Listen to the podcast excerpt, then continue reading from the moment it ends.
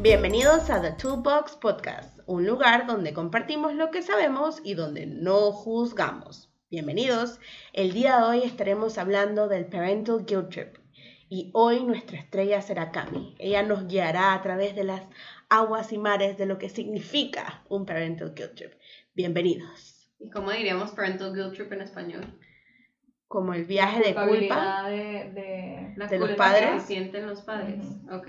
There you go. La culpa. ¿Qué? Que la muchos culpa de que ustedes. There you go. que muchos de ustedes se preguntarán cuál es la diferencia del el guilt trip con el parental shame, que ya lo hablamos, y yo hice la misma pregunta, así que Ujú. bueno, María Camila les va a contestar.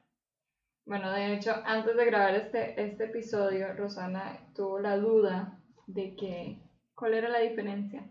Y sí, muchos papás lo pueden ver como es lo mismo, pero la verdad es, es son totalmente diferentes. O sea, tiene muchas conexiones. Tiene muchas Está, conexiones. está relacionado directamente. Totalmente. Claro. O sea, tienen relación eh, inevitable, es una relación inevitable. Pero eh, el- la culpa que sienten los papás es muy interno. La- el shame que sienten los papás es muy externo, porque el shame viene de lo que las otras personas piensan de uno o lo que uno piensa de las otras personas, pero ya eso viene a lo que es la culpa que uno siente. O sea, que creo que el shame es lo que los padres dicen sobre otros padres, por eso es externo, y el guilt trip es lo que uno, uno se autodice. O Exacto. sea, como que uno se dice y por eso uno llega a sentirse mal de lo que sea que está pasando, porque es algo más interno. Exacto, es como las expectativas que tienes tú sobre tu propio trabajo, si lo entiendo bien. Es como mi trabajo como padre tiene que tener esta y esta y esta y estas expectativas. Y en el momento en que no cumples con una de ellas o sientes que una acción no está cumpliendo, no te está llevando a reach that goal o esa expectativa, entonces el padre siente como esta culpa por dentro. eh, sí, exacto, es totalmente interno. Exacto, gracias, Cami. No, eh, una cosa que, que yo como mamá sentí en el momento que quedé embarazada, y yo estoy segura que muchos van a identificarse con esto, es uno empieza a crear como un mapa de cómo va a ser ese viaje que va a tener con su hijo. Y en el momento que nace, en el momento que ya estás en contacto con tu hijo, o no solo con, con- cuando es un hijo, sino abuelo o, o cuidador primario, lo que sea, eh, uno tiene una idea de cómo va a ser y la realidad es o completamente opuesta o no es lo que uno esperaba. Entonces, ¿qué empieza a suceder en la cabeza de uno? Eh, uno empieza a cuestionarse si uno está haciendo lo correcto. Entonces, eh, ahí ya viene el- la culpa de, uy, no, mi hijo se está portando así porque yo no lo estoy criando bien, o eh, no está tomando la- las mejores decisiones porque yo no le inculqué los, los, Los ideales o los valores que yo quería inculcarle, o son muchas cosas que la verdad empieza a uno cuestionar sobre las decisiones que ha tomado. Entonces, O también he, he- he oído como que no he estado suficiente tiempo con él o ella, esto es mi culpa. eh, o digamos si tienen como, como hay, muchas veces que tienen un síndrome, un, un trastorno, Un diagnóstico un específico. diagnóstico específico es que, ay, eso es porque, porque yo tomé eh, lo que fuera, o sea, tomé leche de cabra en vez de leche de vaca, o sea, se inventan excusas y muchas veces hay que entender que, que el por qué no es tan importante, o sea, el por qué eh, su niño es como es, no es tan importante como que, ok, esto es lo que hay, how are we going to move forward? Y esto es para niños que tienen trastornos o diagnósticos como para niños que no lo tienen. Exacto. Sí, hay que seguir adelante y buscar una solución a, no quiero decir al problema, porque la verdad, al fin y al cabo, no es un A problema, la culpa. pero A la culpa, a, exacto. a esa culpa, exactamente. O sea, Exacto. no, no quedarse enganchado en, en esto es lo que es, sino en, ok, ¿cómo vamos a seguir adelante? ¿Cómo vamos a, a, a funcionar como familia, como, como papá o como, como cuidador primario para poder darle lo mejor a ese niño? Porque al fin y al cabo eso es, es lo más importante. O sea, el, el niño es la razón eh, de, de, de lo que es esa relación. Mm, Exacto, esa Es relación, esa interacción, exacto. Creo que retomando eh, tanto lo que dijo Rosana como lo que dijo Cami, y me lleva a mí a pensar en lo que mis maestras del último curso de mindfulness eh, nos decían como una estrategia para manejar la culpa o la ansiedad, no solamente de padres, sino la mayoría de mi grupo eran eh, jóvenes solteros, eh, estaban apenas comenzando familias, etcétera, etcétera, etcétera. Y nos decían que en lugar de pensar por qué me pasa esto o esto pasó por mi culpa, deberíamos pensar en para qué, es como en el caso de un niño con diagnóstico o un niño que eh, no tenga diagnóstico, podemos pensar en lugar de, ay, esto es por mi culpa y por qué, porque en lugar de pensar eso, podemos revertir y mirarlo de otro ángulo. ¿Para qué? ¿Esto qué me enseña a mí? ¿Qué saco yo de beneficio aquí? ¿Qué aprendizaje puedo lograr de esto? ¿Y qué estás, y qué está eh, demostrando el niño?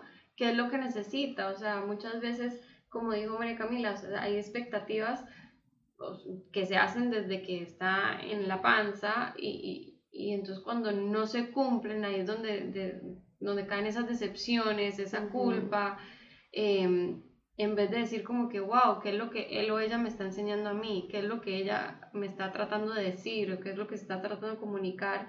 Eh, haciéndolo, haciéndolo de una manera totalmente diferente a lo que yo había hecho o yo había pensado. Sí, creo que uno siempre como que se, se, se queda fijado en esto todo es, es eh, un problema para mí o esto es algo que me está afectando a mí o, o sea, yo, yo, yo, yo, yo. Y en el cabo somos humanos y yo creo que somos hasta cierto punto egoístas. Entonces pensamos mucho en el, en el yo. Eh, pero lo importante es pensar en esa personita, en, cómo lo vamos a ayudar, en cómo lo vamos a, ayudar a crecer y, y, ser como van a ser, al fin, al, fin y al cabo. Eh, pero sí es muy difícil salirse de ese, de ese círculo vicioso, porque hasta cierto punto es un círculo vicioso que uno se queda ahí dándole vuelta y vuelta y vuelta y vuelta hasta no saber cómo, cómo salir. Eh, Tengo una pregunta. Eh, parte del parental guilt trip o de la culpa que sienten los padres, o sea, en, el estar dentro de ese círculo vicioso, tiene algo que ver en la manera en que tú creciste, o sea, en la manera en que tú ves a tus papás y dijiste, cuando yo tenga hijos no voy a hacer eso. Y cuando te ves en esa situación donde sientes que estás representando lo que dijiste, que no querías hacer, ¿entras de vuelta en ese guilt trip o forma parte ya del guilt trip como desde la base? Totalmente, totalmente. Yo creo que eh, es muy cultural también, o sea, hay muchos, eh, dentro de nuestra sociedad, eh, nosotros, fin y al cabo, vemos a nuestros papás como los ejemplos, pero a veces esos ejemplos no son los mejores y uno cuando es mayor ve o se da cuenta de esta realidad y dice, no, es que yo, quiero que, yo no quiero que mi hijo crezca así o no quiero darle los mismos ejemplos que me, me dieron mis papás a mí. Pero también está el otro lado de la moneda, donde sí hay papás que les dan el mejor ejemplo a uno y son los más eh, cariñosos o los más eh, atentos a, a, lo que es el hijo. Entonces uno sí quiere ser como los papás. Entonces, así como uno es el ejemplo para el niño, nuestros papás también son nuestros ejemplos. Entonces, si no cumplimos con ciertas expectativas de que o no estoy cumpliendo con, con como mis papás me enseñaron o no o estoy haciendo cosas que mis papás que no te agradaron durante tu crecimiento. Exacto, uno empieza a cuestionarse mucho lo que cómo está criando sus hijos. Entonces, em, hay que pensar de que la manera en que uno está criando a su hijo es totalmente diferente. Claro, también están en una época distinta. Ajá. Y, y, muchas veces no es que son eh, maneras de crianza malas las de los papás, simplemente no son compatibles tanto, de, tanto dentro de la pareja, porque también viene otra persona ahí em, con otros esquemas, pero también eh, dentro de la, de la vida que se está viviendo hoy en día eran las cosas muy diferentes. Sí creo que muchas veces eso de de que yo no estoy de acuerdo con lo que mis papás hicieron, a veces mucho de rebeldía, como, como esas cosas que, uy, mi mamá me saca de quicio cuando hacía eso, es que mi mamá no es que... Mi, mamá, mi, mi hermana es ver a mi mamá es algo impresionante. Son la viva copia en risa. personalidad. A mí me da risa. mucha risa, a ellas no sé. Da mucha risa porque yo, o sea, yo, yo tenía mucho conflicto con mi mamá chiquitita y hoy en día la veo y yo digo, es que soy igualita. a Es mi que son mamá", sea. igualitas, es impresionante. Pero ese es mi punto, o sea, mucho, yo creo que también es rebeldía como que uno de chiquitito, obviamente hay, hay relaciones de relaciones, pero en general uno de chiquitito es como que, uy, qué, qué sofocante eso de mi papá o de mi mamá. Y resulta y pasa que cuando uno tiene un hijo, Claro. es exactamente lo mismo. O sea, yo veo a Antonella y Antonella no aguanta que le den abrazos ni nada. Se parece a alguien. Se parece a Igual que alguien. mi mamá. Igual que la abuela. Entonces es como que es como. María Camila, eso es karma, o sea, eso es lo que le tocó, pero es porque, porque muchas veces lo que, y, y esto pasa mucho, lo que nos cae mal de una persona es lo que estamos viendo en el espejo. Y eso pasa en relaciones amistosas también, de amistades. Exacto. Es como que, ¿qué es lo que me perturba a esta persona? Ah, wow, yo hago lo mismo. Exacto. Yo soy igual. O yo soy igual, wow, qué grave, qué grave. Pero, pero entonces en vez de, de como que auto Flagelarse. Por eso es como que, ok, wow, entonces esto significa que algo positivo tiene. Porque si, si mi mamá me, me jodió, perdón me jodió toda la vida con eso, No pasa nada, aquí nos Pero- juzgamos. pero me ayudó en esto y esto y esto. Ah, ya entiendo por qué eso tuvo que pasar. Claro. Y eso Y- también va para situaciones conflictivas, o sea, también resulta que eh, eso tal vez no lo voy a llevar a mi familia, pero eso me enseñó a mí esto y esto y esto. Claro, cómo evitar est- Cómo esos evitar, patrones ajá. que no quiero que se repitan en mi situación. Correcto. Claro, es, es casi como... Y tienes que vivirlo para entenderlo, para romperlo. Exacto. Ajá. Ay, Ya. me Está encanta bien. hacer eso. Aquí nos juzgamos, está bien. Todo el mundo se puede Sí, traquear pero sí hay que vivirlo deditos. para, para, Para entenderlo, para poder romperlo más Ajá. adelante. Y cuesta, cuesta entenderlo. Oh, sí. Es un proceso de autorreflexión y todo, y cuesta entenderlo. Para los papás también cuesta entender que sus hijos no son ellos. Sus hijos son Sí. personas individuales, Punto de parte. únicos, creación de dos personas, o sea que encima Es no half and half. es half and half, exacto. No es solo what you think, sino es lo que otra persona también piensa y hace y dice. Eh, entonces eh, ahí es donde la culpa también no es que no hay que tirarle culpa a nadie, pero Mm-mm. hay que aceptar que, que hey, esto es teamwork. O sea que aquí los dos tenemos que jugar un rol activo en, en lo que sea que está creciendo, en lo que se está cre- creando en este personaje. Y creo que algo muy importante que hay que, que mencionar es que eh, somos humanos y vamos a tener esos momentos donde nos sentimos culpables y vamos a querer llorar y vamos a querer gritar y vamos a querer salir corriendo y no hacer nada. Y es normal que mm, tener esos totalmente. momentos y, y, y poder llorar. O sea, busquen ese, ese sistema de apoyo que necesitan para, para esos momentos. Creo que lo mencionamos también en, El- en el episodio de la comunidad. en la comunidad. Es que en esos momentos son los más importantes tener esa comunidad porque eh, en ese momento lo puedes dejar a tu hijo con, con esa persona y you go do you. Porque es eh, necesitamos desahogarnos hasta cierto punto. Y cuando somos, eh, cuando estamos vulnerables o estamos un poquito eh, en estos momentos como difíciles, es muy fácil escuchar a las otras personas cuando están ellos aplicando el parental shame, que digamos que estén hablando de X o Y y uno se siente relacionado con lo que sea que están diciendo sobre otra persona y lo interioriza. Como que, ah, wow, ven, yo sabía que eso estaba mal, es mi culpa, no sé qué. Claro, es como una retroproyección. Exacto, entonces hay que saber muy bien eh, qué es lo que uno es, dónde está uno parado, ok, ahorita lo estoy tomando así porque estoy sensible, o no, yo sé que yo como padre soy esta persona, yo sé que para mi realidad esto funciona, o sea, eso, y, y no solo como padre, sino como persona, entender cuáles son sus, sus bases, sus fundación, su fundación, sus valores y todo, y estar ok con la persona que uno es.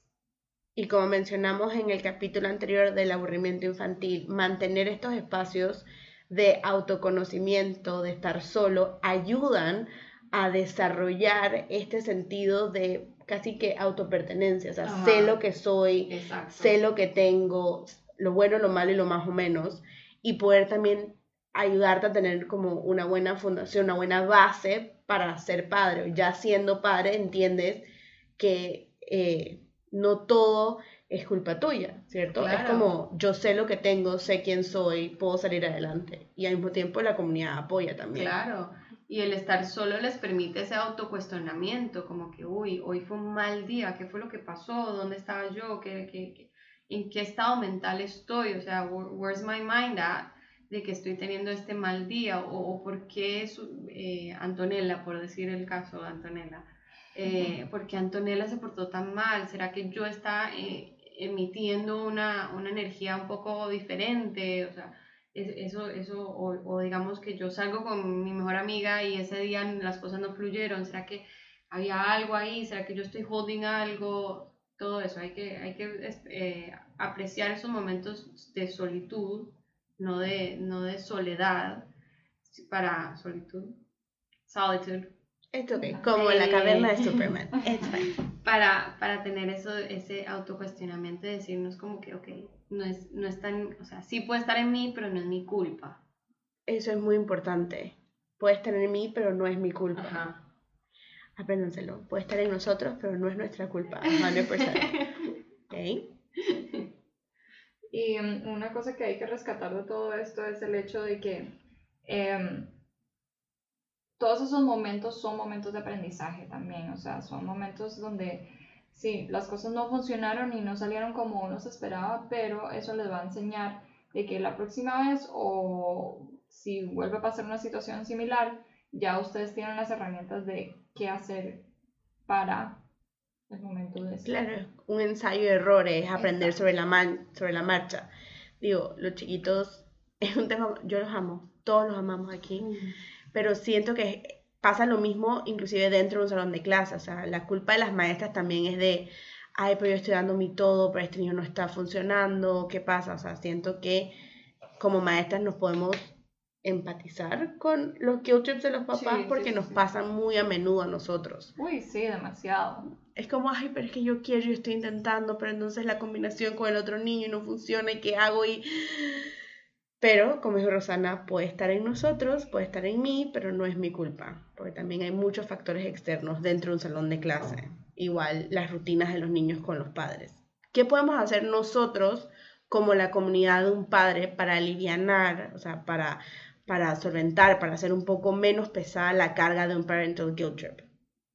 Pues yo, yo creo que primero que todo es em, ser capaces de escuchar, ser capaces de escuchar a esa persona y en su desahogo y, y, no necesariamente juzgar. Y si les piden consejos, dar ese, ese consejo, pero a veces es solo escuchar lo que uno necesita como, como papá. Entonces, eh, eso es una de las cosas que pueden hacer. Como también agarrar al niño, llevárselo a jugar a otra parte o dejar que esa persona tenga su momento de, de solitud. De solitud, exactamente. Pero yo como eh, parte del sistema de apoyo, no necesariamente como padre, le, les recomiendo a los padres hablar, porque muchos se lo guardan por esa pena de que van a pensar, pero es mucho de lo que yo estoy pensando sobre mí. Entonces, eh, quitarse el miedo y hablarlo, porque al comunicar, al sacarlo del sistema, les va a ayudar muchísimo más que si siguen guardándoselo, guardándoselo, guardando esa culpa, esa culpa, esa culpa, y, y, les va a llevar a, a, tener afectaciones más, más negativas. Más complicadas, claro. Y puede ser que esa persona no necesariamente es un familiar, sino es un amigo o, un terapeuta. Un terapeuta o hasta una mamá de la misma escuela del, del hijo, lo que sea, o sea encontrar esa persona donde uno puede llegar y decirle, hoy me sentí hecha miércoles. Jueves, viernes y sábado. eh, sí, encontrar esa persona, entonces, para que pueda, uno pueda desahogarse. Es muy importante. Yo tengo otra pregunta. Supongamos, yo al ser parte de eh, la red de apoyo y de la comunidad, pero no queriendo ser padre y no siendo padre, ¿es mi mi consejo válido ante un padre? Tipo, si no tengo la experiencia, ojo, yo soy maestra y, amo a los niños y tengo todo este background, pero siendo una persona, hablando por ejemplo de una prima que sea joven, que tenga 20 años, que le, agrade su sobrino, le agrade, le le un montón su sobrino sobrina, pero se sienta también como no soy capaz de darte consejos porque no soy madre o no quiero ser madre todavía. ¿Es válido el consejo de una persona así? Yo eh, voy, voy, a interrumpir su train of thought. Yo sé, la veo pensando y sé que va a decir algo, pero de momento que... Eh, creo, o sea, yo aunque sea, creo que es muy válido decir, no te puedo dar consejo como padre, pero te puedo dar consejo como persona. Porque al final del día yo creo que mucho de la, del sentimiento es de persona, es de ser humano. Viene a raíz de ser padre, viene a raíz de un problema con el hijo o la hija, pero al final del día es, sigue siendo de persona. Sigue siendo de persona. Entonces, aunque sea en ese aspecto, creo que sí es válido, pero tal vez no como padre deberías hacer esto con él o ella, eh, pero sí como persona. Eh, no, lo que estaba pensando era más que todo eh, el hecho de, escuchar a, a, el papá en ese momento, porque a veces no es necesariamente lo que les estaba diciendo que un consejo es lo que uno necesita, sino ser no escuchado. Es sacar. Exactamente. Si yo fuera donde una prima que no tiene hijos o tiene 20 años o una amiga o colega o lo que sea y no tiene experiencia, que lo estoy I'm doing air quotes porque a veces, o sea, la experiencia eh, puede variar.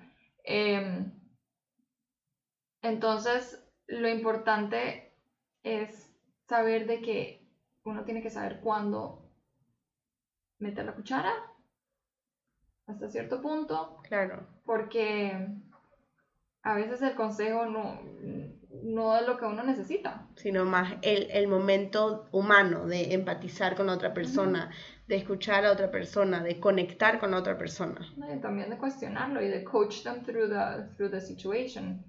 Eh, porque a veces hasta ese mismo consejo puede trigger so many other things, o sea, puede activar tantos o pensamientos o recuerdos que uno en ese momento no necesita, no necesita conectarse. Claro. Yo también, esto lo hablábamos con mi esposo y otro amigo el otro día, uno sabe a quién pedirle los consejos. Sí, sí, y depende de la situación, o sea, uno sabe que esta persona me va a decir lo que yo quiero oír, pero esta persona me va a cuestionar, no sé qué. Entonces también ser abierto a todo, ¿no? y hay que entender y, y, hay veces que uno busca a la persona que quiere, que sabe que le va a decir lo que quiere escuchar, pero muchas veces uno tiene que buscar a la persona que le va a decir lo que uno no quiere escuchar, porque esos son los challenges que uno necesita en la vida. Muy bien. Eh, hay otro quote para Instagram. Esos son los challenges que uno necesita en la vida. No, en serio, en serio. Y como padre asumo que, que muchos de esos challenges vienen de personas que no son padres. Claro. Que, y, y que están dispuestos a escucharte sin juzgar y a brindarte estrategias fuera de la caja. Ajá, o sea, como un out of the, think, eh, out of the box thinking. Como, mm, ¿qué pasa si te imaginas que has intentado si... Exacto. Y sorpresa, muchas veces a las personas que uno no quiere escuchar sí son padres, pero resulta que son nuestros padres. Mm. Y uno no quiere que los papás de uno le digan, porque ellos sí lo van a poner a cuestionarse a uno. Uy, a mí me cuesta mucho escuchar a mi mamá. Puede ser muy honesta, me cuesta mucho, pero he aprendido a usarla como un recurso porque la verdad es un recurso increíble tener una, mamá. Entonces, eh, utilicen a sus mamás cuando tengan hijos. Buenas o malas.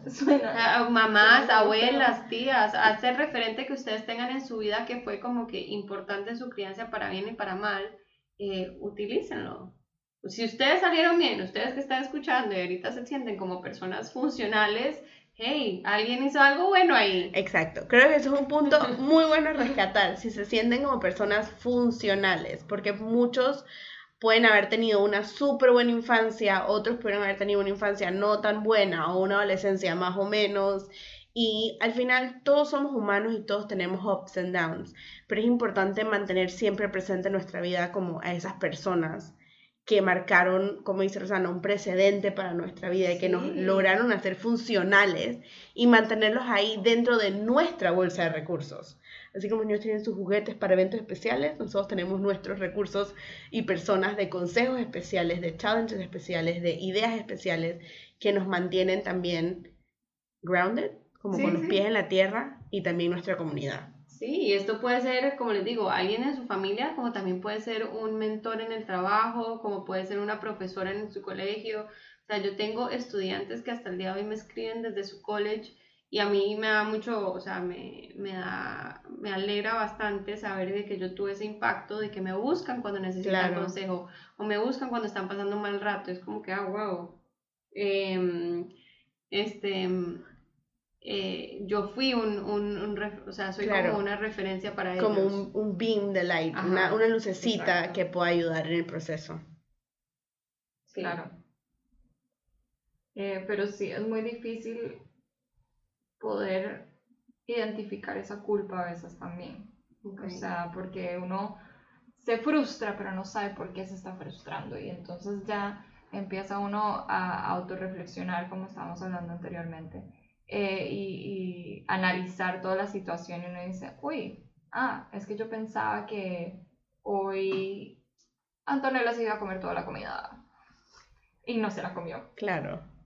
Entonces, eh, sí, sí es muy importante como que identificar de dónde está saliendo esa causa, porque sin eso no nos vamos a poder ayudar, no, No, nos vamos, a, no vamos a poder continuar.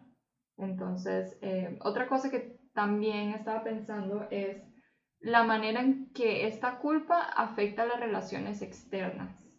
Entonces, eh, a veces uno como papá piensa que las cosas van a salir de tal manera y después alguien metió la cuchara, como estaba diciendo, y ya uno inmediatamente empieza a proyectar esa culpa en la persona y ya ya estás afectando la relación.